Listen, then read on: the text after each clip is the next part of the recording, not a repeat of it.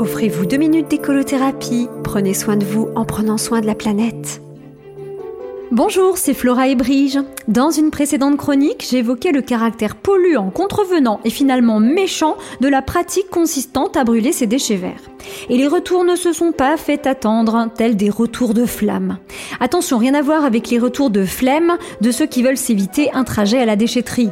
Venons-en au fait. Suite à ma chronique, l'une de mes amies s'est à demi-mot excusée d'avoir pour habitude d'entasser des branchages issus de ses tailles d'automne et de printemps pour les brûler un soir d'été. Elle organise une sorte de feu de la Saint-Jean qui servira à réchauffer ses proches à l'occasion d'une fête de famille. En somme, ma chronique, alliée à la législation, lui interdit son traditionnel feu de joie annuel. La réflexion de mon amie m'amène à deux remarques. La première, c'est de rappeler le principe de la balance que j'expose au chapitre 2 de mon livre Écolothérapie. La seconde remarque, c'est de me dire que ceux qui brûlent des branchages juste après chaque taille de haie font décidément un beau gâchis, puisqu'ils auraient au moins pu en profiter pour transformer cela en moment de convivialité. En tant que juriste, cette histoire me rappelle qu'il n'existe pas de principe sans exception.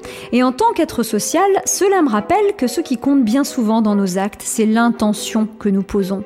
Alors c'est bien sûr à mon ami de faire la balance Hein, entre les bienfaits que peut apporter une tradition familiale annuelle et les risques en termes de nuisances, d'accidents et de contraventions également.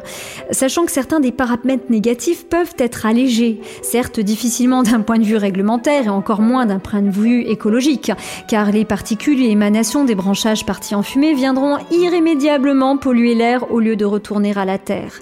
En revanche, s'agissant des dommages sur son voisinage, je laisse mon ami imaginer les pistes possibles en termes d'autorisation, de dialogue, voire d'invitation.